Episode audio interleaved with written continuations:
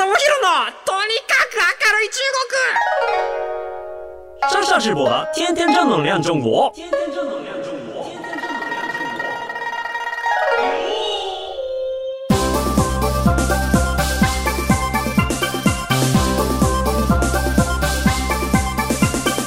中国。绅士们、女士们，大家好，我是上下智博。皆さんこんにちは。中国ビリビリナンバーワン日本人インフルエンサーコンテンツプロデューサーの山下智博です。日本放送ポッドキャストステーション山下智博のとにかく明るい中国。さあ、今週も張り切って参りましょう。と言いたいところなんですけれども、ちょっとね、あのー先週、ちょうど先週ですよ。ちょっとめんどくさい話に巻き込まれまして、ちょっとこれあの中国関係でいろいろ聞いている方もあのいらっしゃると思うので、ちょっと注意喚起も含めて先週起こったことを、僕の身に起こったことをちょっと皆さんにあのシェアしていきたいなというふうに思います。まあ、中国関係やってる方だと、おそらく、まあ、ご自身の身に起こっても不思議じゃないぐらいの、なんかいわゆるこう、詐欺のお話なんで、話の流れも聞いていっていただいて、えっ、と、皆さんなんか、実体験をしているかのように僕ちょっと語っていきますので あの、ちょっと皆さんお付き合いいただければなというふうに思います。えー結論として、あの、私はね、あの、こうやって収録もできているんで大丈夫なんですけれども、あの、手口が割と巧妙でですね、ちょっとびっくりしたんで、ちょっとあの、お話ししていきますね。はい。題して、中国の詐欺、今はここまで巧妙になっている。まあ、あの、そもそも、中国語が変にできる人が引っかかるやつです。あの、日本語しかできませんみたいな人は多分ね、まるっきり関係ないと思います。で、えーきっかけは何かっていうとですね、あの、最近、9月に入ってから僕の携帯電話にやたら、あの、中国からの着信が入るようになっていて、で、今まで僕の携帯電話って、あの、中国携帯と日本携帯、要はその中国の電話番号と日本の電話番号あるんですけれども、まあ、基本的にその、中国からの迷惑電話みたいなのは中国の番号にしかかかってこなかったんですよ。で、えっ、と、まあ、日本の携帯番号に中国の電話番号からかかってくることなんてほぼほぼないし、あの、私全然、あの、日本の番号は中国の、えーインターネットに登録してないんですよね。あの、中国の番号でこと足りてしまうし、中国の番号の方がいろんなサービスに紐づいているので、まあ、それで分けてたんですけれども、まあ、なぜかちょっと中国の番号からなんか電話がかかってきて、あれ変だなと。うん。で、思って、えっ、と、電話出たんですよ。で、そしたらですね、あの、まあ、税関の人だと。あの、で、税関の人で、えっ、と、ファンジャー・ジョンシンっていう、要はその、あの、反詐欺、えーセンターっていうところから、えー電話がかかってきまして、今ですね、えっ、と、あなたの電話番号が記載された送り状にがついている荷物が税関届いてまして、で、ここで、えー止まってますと。で、あのー中身をね、改めさせてもらいましたら、えっ、と、偽造クレジットカードと偽造身分証明書がたくさん出てきました。で、小包の送り主にこの電話番号が書いてあって、あの、山下さんで間違いないですか？ほう。知らない。存ぜるぞと思いながら、いや、それは知りませんと。え今ちょっとその、まあ、中身的には、えーこれは、あの、実際あなたが関わっていたっていうことになれば、まあ、ちょっと犯罪になって捜査しなければいけないので、まあ、あの、ひとまず、えっ、と、あなたではないということであれば、公安に、あの、私がこの荷物を届けたものではないですよっていう、あの、申請をしていただかなければいけないので、まあ、お手数ですが、ちょっと公安に申請してもらえますかみたいな。いやいやいや、なんかそんな濡れ衣かけられてね。いや、僕、そんなことをすることもね、もちろんないですし、いや、ただ、ただ、もしかして、バチクソアンチ山下の人間がいて、で、あの、個人情報をどっかから抜き取って、で、僕の名前で、なんかやばい荷物を送るみたいなことは、なんかワンチャンあんのかなとか思って、あのいやー、めんどくさいなと思いながら、まあ、あの、公安どういう風に電話したらいいですか？みたいな話をしたら、あ、じゃあちょっと待ってくださいね。今ちょっとここから、あの、内装電話で繋ぎますんで、って言って、で、繋いでもらったんですよね。で、そしたらですね、あの、まあ、警官が、あの、と電話が変わって、で、えっと、どうしましたかっていうことで、いや、ちょっと今、こうこうこういう事情があって、えーっと、なんか僕の名前で勝手に変な荷物を送られたんで、あの、これ私じゃないっていうことを公安に伝えに来ましたって言って、ああ、わかりました、と。で、まあ、いろいろこう、情報だったりとか、まあ、どういう経緯でこうそういう風になったかみたいな話とかをちょっといろいろこうお話ししてなるほど、わかりました。じゃあちょっとこちらで、えっ、ー、と、公安の方で対応しますねっていうような形でお電話しまして、で、まあ、あの、ここで、じゃあ一旦申請終了です。ああ、よかったよかった。もう、それにしてもなんかもうめんどくさいなとか思いながら、なんでこんなことするんだろうとか思って、で、えー、お話聞いてたんですよね。で、ちょっとこういろんなお話をして、で、えっ、ー、と、終了間際に、今最近、ちょっと、あなたの、まあ、個人情報等々を含めて、ちょっとあの、一旦スクリーニングかけますねってなんかこういうことやった場合は、あの銀行口座とかそういうところで、まあ、変なお金の動きがあったりとか、あの知らない間になんか個人情報漏れてる可能性があるんで、ちょっと調べますって言って、あ、わかりました、お願いしますって言って、で、えっ、ー、と、調べてもらったらですね、えー、無線がザーって入ってきて、なんだかなんだかなんだかなみたいなこと言うんですよね。で、な、何言ってんのかなと思ったら、いや、担当の警官、まあ自分もちゃんとその人も名乗ってくれてたんですけれども、あなたの、山下さん、あなたのとある銀行の口座が特殊詐欺の、あの、資金の振込先として使われていますと。で、あなたのパスポート番号とあなたの名前がもうそこで一致していますと。なので、これは、えー、ちょっと今、あの、中国国内で流行っている詐欺グループの詐欺の行為に、あなたが、まあ、関係している、ないしは、えっ、ー、と、詐欺をこう手伝っているとその一味であるという容疑がかけられてしまいますと。これは、えっ、ー、と、実際に警察は、まあ、あなたがやっていないっていうところは、基本的には信じますけれども、まあ、証拠としてこういうようなものが出てきてしまっている以上、えー、ここから先はですね、今、ちょっとあなたは、あの、まあ、不利な状況が続いていますと。で、えー、ここから先、もしその中国で、まあ、またまたビジネスやっていったりとか、イベントやっていったりとかっていうのが多分おそらく必要でしょうから、ちょっとここに関しては、えっ、ー、と、まあ、やってないことを私は、我々は信じたいので、えー、いろいろとちょっと情報を渡してくださいと。で、えー、捜査に協力してもらえますかと。おはいと。わかりましたと。なんだ、なんだ、なんだと。でも身に覚えがないんですよね。そこはそこの銀行の口座です。ここの銀行ですって言われても、僕そこの銀行口座持ってなくて。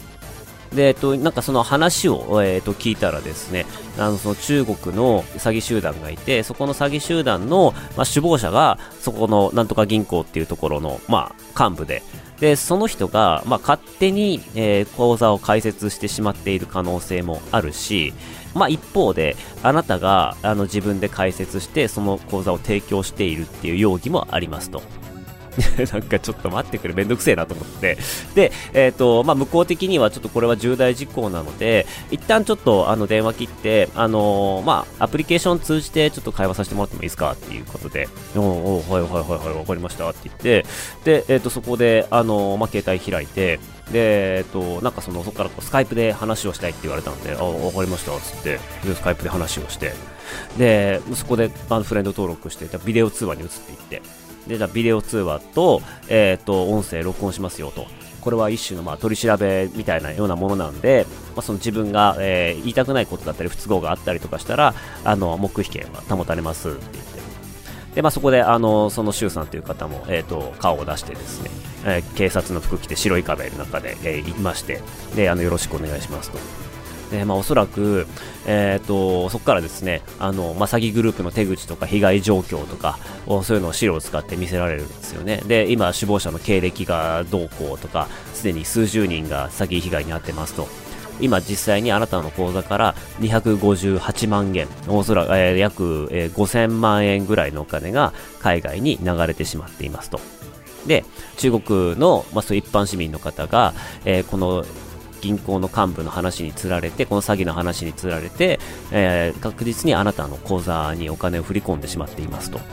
はい。で、まあ、あのー、ここから、まあ、ちょっと考えられる情報として、えっ、ー、と、個人情報が漏れた経緯とか、まあ、思いつく場所を提供してくださいって言われて。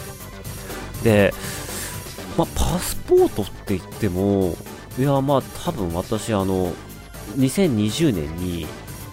えー、とパスポートが切れてで出し直しているのでで出し直しているしそれまでの10年間って結構僕中国のいろんな、えーと、場所に行っていろんなところでパスポート情報を出して、まあ、中国ってほらあのホテルにチェックインするときもパスポートが必要だったり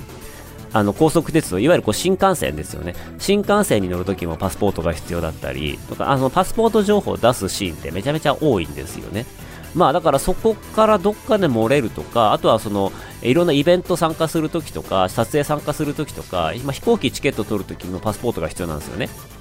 なので、まあ、あの、そういうスタッフ、向こうのスタッフとかにも普通にこう、えっ、ー、と、パスポートのページをちょっと渡したりとか、スキャンしたもの渡したりとか結構するんで、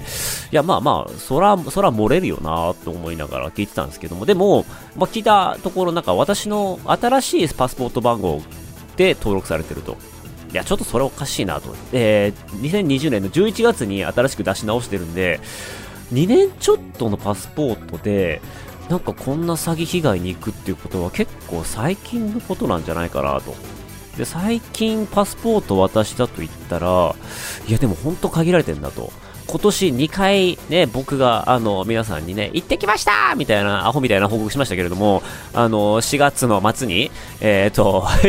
行ったこ、行ったことが1回と、えっ、ー、と、まあ、最近8月の中旬から、えっ、ー、と、8月いっぱいまでいたので、まあ、その2回だなと。で、えっ、と、その人の荷物、あの、言うには、えっ、と、荷物が8月3日に入っていると、え言ったので、ああ、じゃあもう多分、あれだと。パスポートの申請をして、あ、ビザの申請をして、1回目の滞在が終わるまでだから、なんかその辺の間かなと思って、で、まあそのあたりで、まあじゃあどういう人にどういう形で私のパスポートの情報を渡したのかとか、えっ、と、まあその間の、えー、まあ通話履歴とか、あとは私がこう中国国内で、まあフライトでど、ど、何月何日から何月何日までどこまで行きました。まあつまりその、えー、その期間しか中国にいませんでしたよっていうような、まあ、あの、おそらく、こう、状況証拠として有利になりそうなものをちょっと、えっ、ー、と、お話しながら、いや、これっすかね、これっすかね、みたいな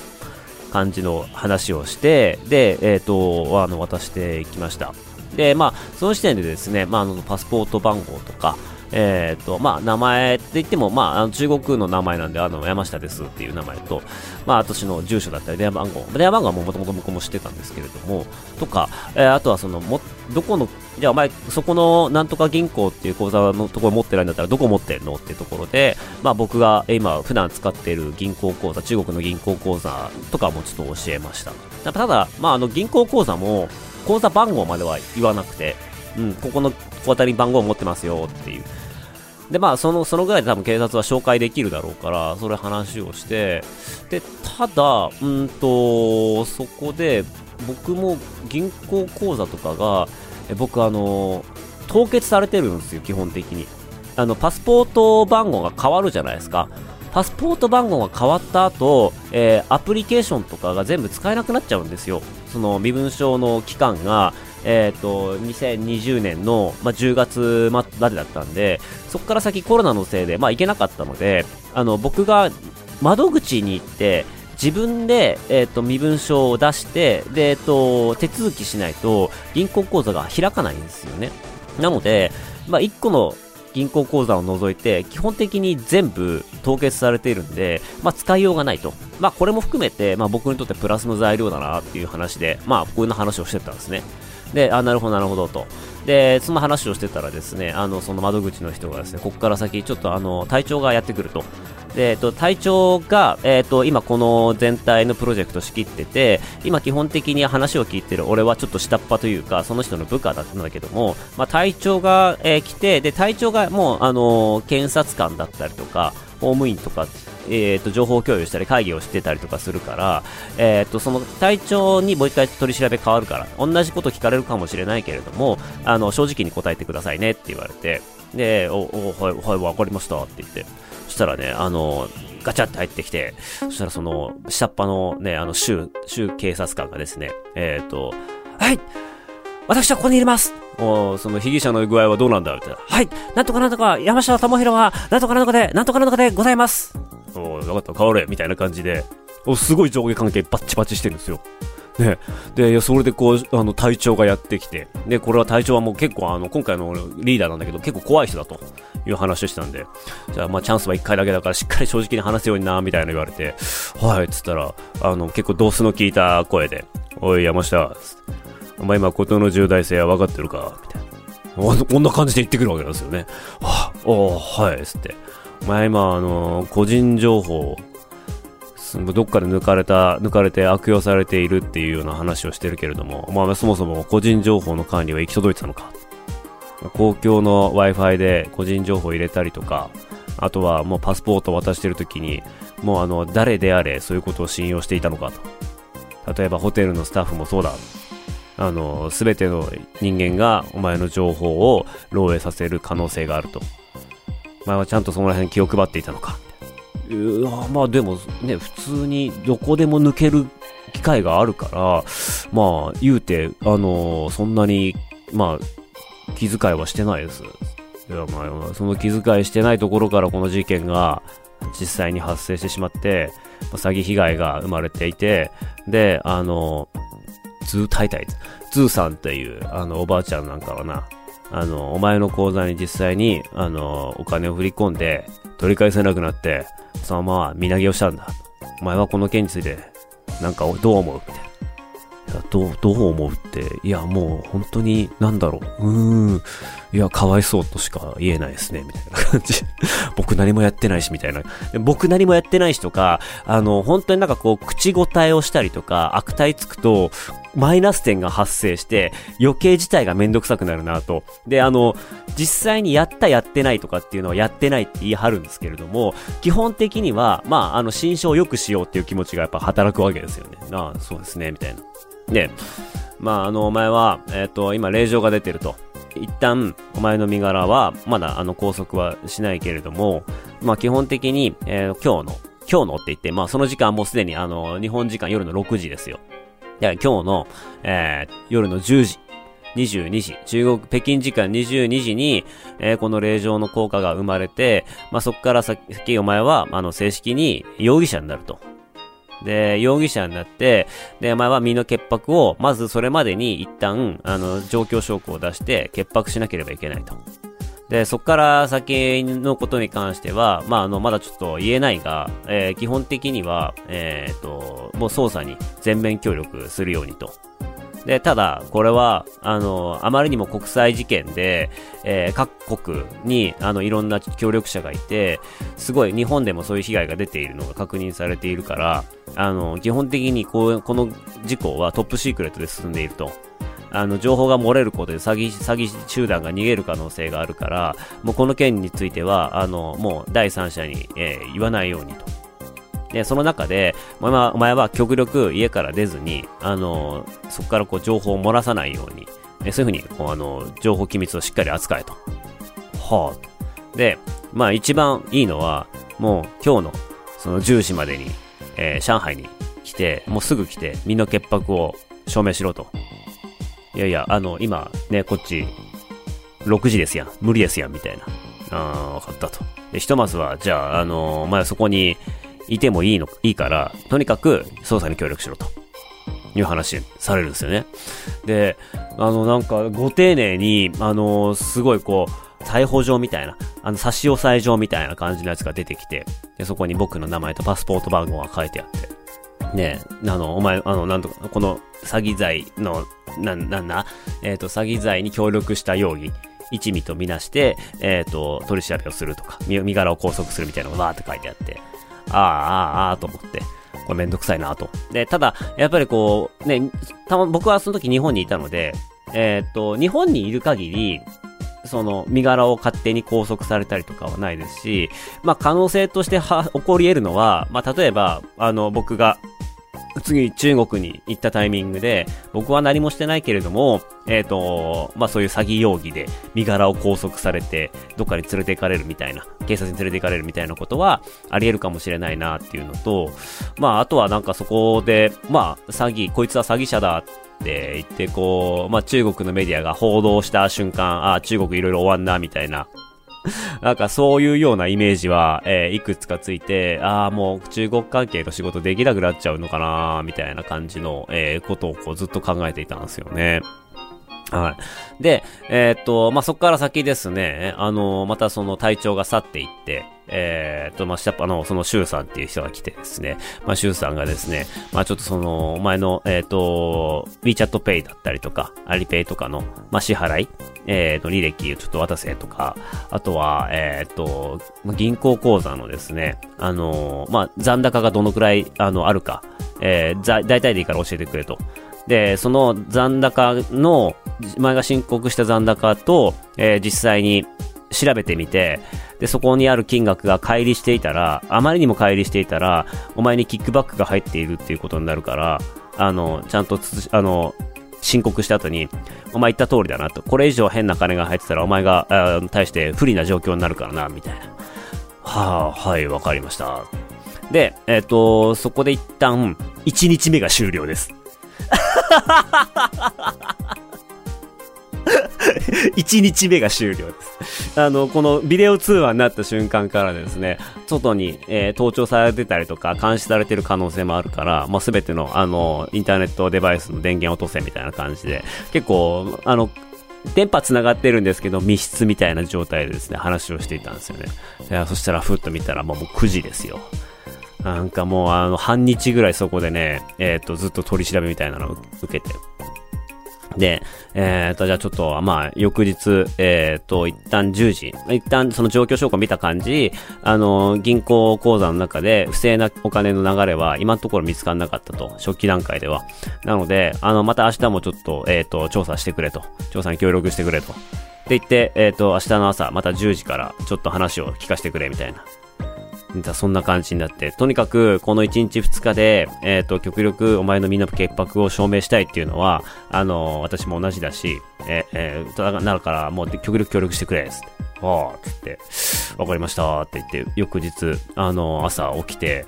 いやー、でも、ちょっと冷静だったんですよね。なんかその後ですね、僕ね、あの電話切ってから、あの、何をしたかというとですね、あの、あ、身柄拘束、最悪そういうことになってしまったりとかした時に、えっ、ー、と、犯罪者引き渡し協定結んでいる国ってどこなんだろうみたいなことを、まあ、結構考えて、中国と犯罪者引き渡し協定を結んでいる国に私が入ってそこで逮捕されるようなことがあったら、まあそこから多分中国に持っていかれちゃうな、みたいなところがあったので、まあそこにはここれから先行けないのかなとか思ったら、割と30カ国ぐらいあって結構多いと思ったんですよね。ああ、そっか、こういうところ行けないのかとか。で、あのー、まあ、うちの妻にも、ちょっと、あの、中国関係の仕事を私しなくなるかもしれないみたいな。ちょっと今は、あの、中国のクライアントとトラブルがあってみたいな。まあ、律儀に、あの、妻にも話さず、ちょっと、あの、概要だけ伝えて。ただ、なんかその、お金が必要だとか、お話全くないじゃないですか。とりあえずお前が詐欺被害に、えっ、ー、と、巻き込まれているから、その身を身を潔白を証明するように、協力しろと。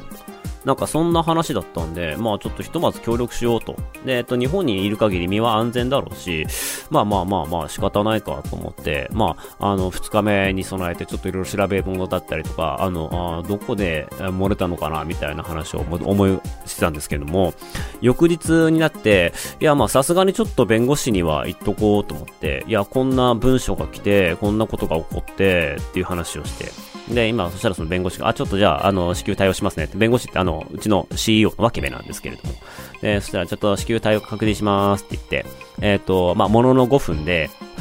あの、もうその時はもうあの、僕取り調べが始ま、また朝の取り調べが始まってたんですけれども、ものの5分で、えっ、ー、と、メッセージが入って、えー、山下くん、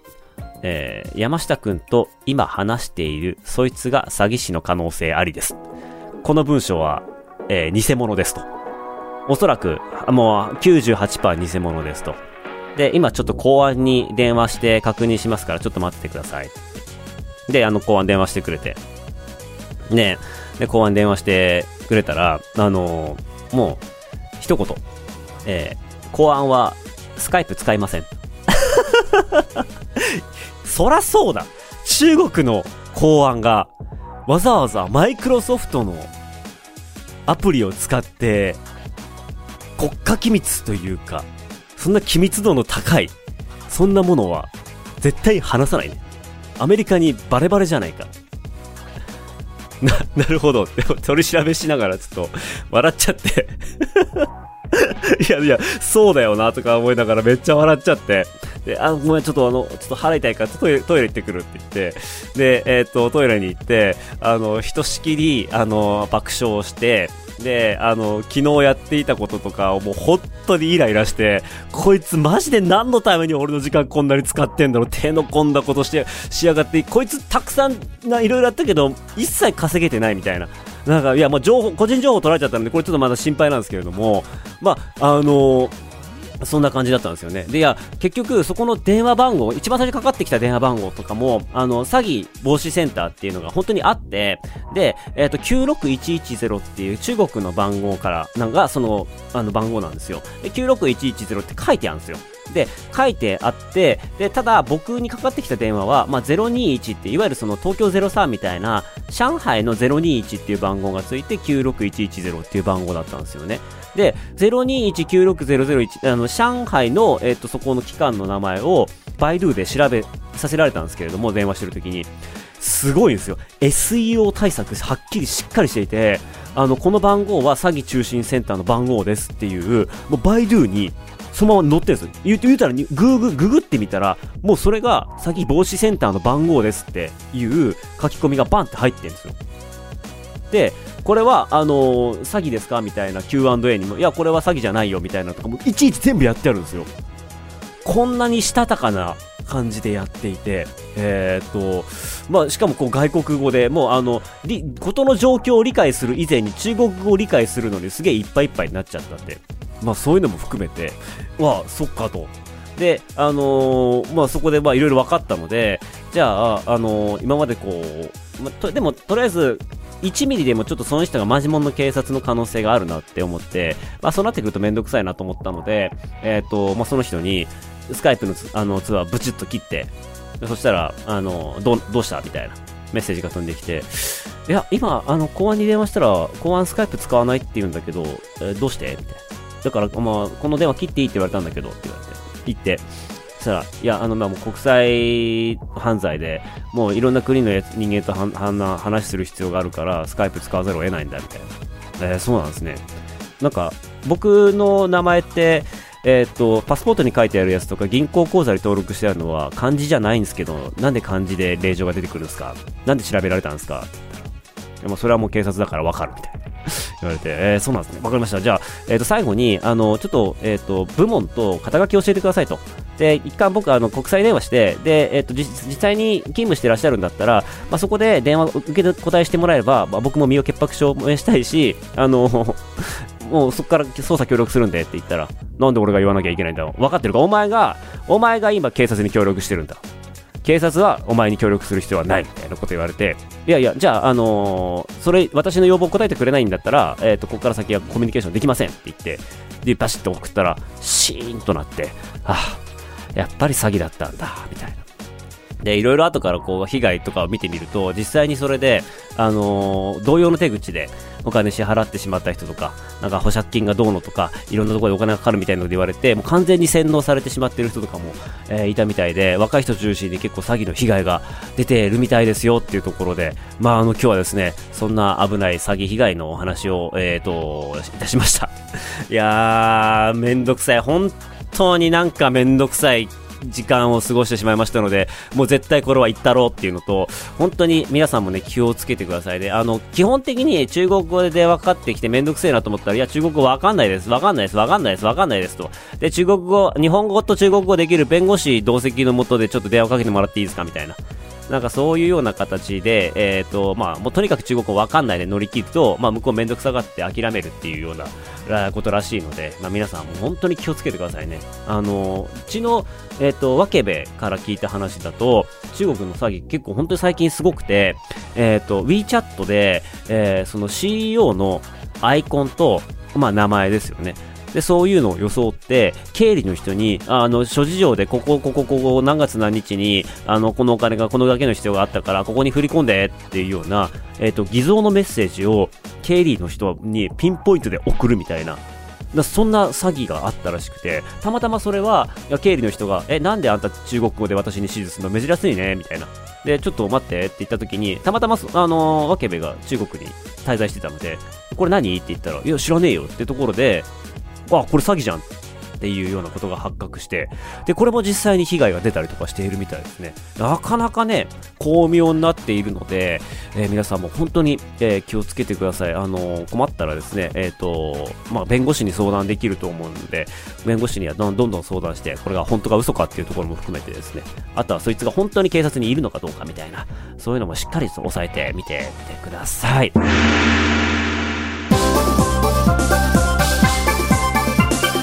ということで、この番組ではあなたからのメッセージをお待ちしています。あの、よわわけのわからないメッセージはあのいらないですからね、本当に。いや、番組への感想ですとか、いや、こんな詐欺にあったよみたいな、なんかそんな話もあればね、あの、送っていただけると嬉しいです。メールアドレスは、明るい、アットオールナイトニッポンドットコム、AKARUI、アットマークオールナイトニッポンドットコムです。えー、ここまでのお相手は山下智博でした。皆さんも気をつけてくださいね。生田じゃ、シャツ第一へ。バイバイ。